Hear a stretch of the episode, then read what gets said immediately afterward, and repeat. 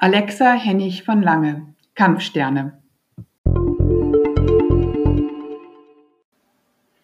Als ich Alexa Hennig von Langes Kampfsterne in die Hand nahm und anfing zu lesen, kam mir der berühmte Satz von Adorno in den Sinn, es gibt kein richtiges Leben im Falschen. Und ich dachte mir so, eigentlich hm, ist das, was ich hier lese, genau das Gegenteil. Und man müsste sich die Frage stellen, gibt es ein falsches Leben im Richtigen? Denn genau genommen geht es den Protagonisten in Kampfsterne sehr gut und sie führen auch ein richtig gutes Leben. Und trotzdem läuft alles irgendwie falsch und alles irgendwie schief. Wir haben bei Alexa von äh, Alexa Hennig und Lange drei Ehepaare mit Kindern, die in einer Siedlung äh, wohnen, die recht gut bürgerlich ist. Wir haben Ulla und Rainer, ein Architekten-Ehepaar mit ihren Kindern Alexien und Konstanze, genannt Kotsch. Dann gibt es noch Clara und Johannes, das sind die Kinder von Rita und Georg. Georg ist ein eher langweiliger Typ mit Brille, Vollbart und Kordanzug. Und äh, Ella und Bernhard haben den kleinen Yoshi, der gern mit Lexien spielt. Es ist also eigentlich alles recht idyllisch und dennoch brodelt es hier recht heftig. Ähm, denn wenn man genau hinschaut, dann ist es so, dass Rainer seine bildschöne Frau Ulla schlägt. Ulla hingegen begehrt nie auf und ist total auf ihre Kinder fixiert. So sehr, dass sie von der pubertären und mit reichlich sexueller Erfahrung gesegneten älteren Tochter Konstanze als ewiges Opfer verachtet wird. Die achtjährige Lexien hingegen scheint das Kinderalter Ego der Autorin zu sein. Sie ist rothaarig, sommersprossig und so süß, dass alle Familien die Kleine vergöttern. Rita wiederum begehrt nicht ihren Mann, sondern Ulla diese Ulla, die nun mit Lexchen ein Töchterchen hat, an das Ritas eigene Tochter Clara in puncto Ausstrahlung nie herankommen wird. Georg hingegen, der langweilige Typ im Kordanzug, hat sich in seiner verkorksten kommunikationsarmen Ehe eingerichtet und isst Knäckebrot lieber neben dem Komposthaufen, als die Konfrontation zu suchen. Und Johannes findet Konstanze toll, die ihn dann irgendwann auch. Yoshi und Lexchen sind super Freunde, aber schließlich kriegt sich Clara dazwischen und Ella muss derweil feststellen, dass ihr Mann sie betrügt.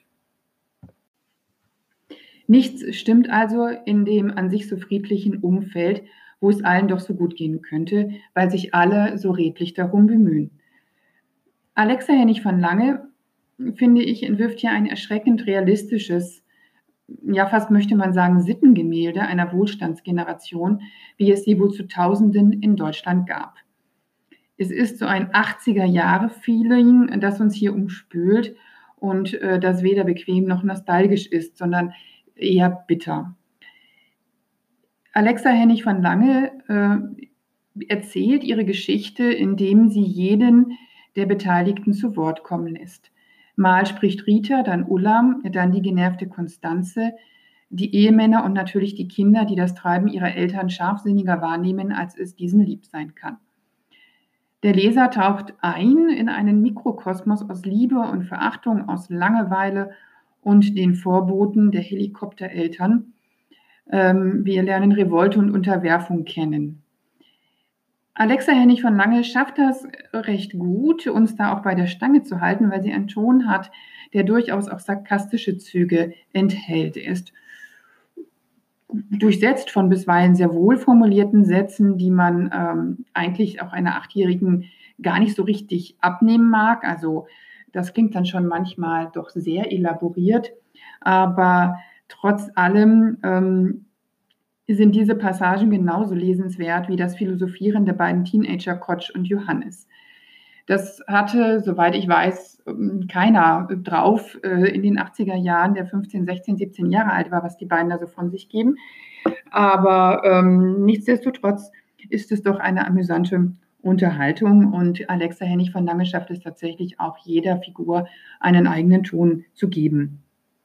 Etwas glaubwürdiger sind das schon die Erwachsenen in all ihrer B- und G-Fangenheit und auch in ihrer Wut darüber, ähm, ja, über ihr nicht gelebtes Leben und über ihre zerplatzten Träume. Es sind schon Kampfsterne, diese Eltern, die alles richtig machen wollen und dabei ist alles so richtig in den Sand setzen. Ihre Kinder entgleiten ihnen, ohne dass sie es merken. Die Bürgerlichkeit wird irgendwann an der Enge implodieren. Sie muss implodieren. Und das hat Alexa Hennig von Lange ganz gut hingekriegt, uns das zu vermitteln. Sie hat sich, finde ich, sehr schön ins kollektive Unwohlsein sein an falscher Bürgerlichkeit geschrieben. Musik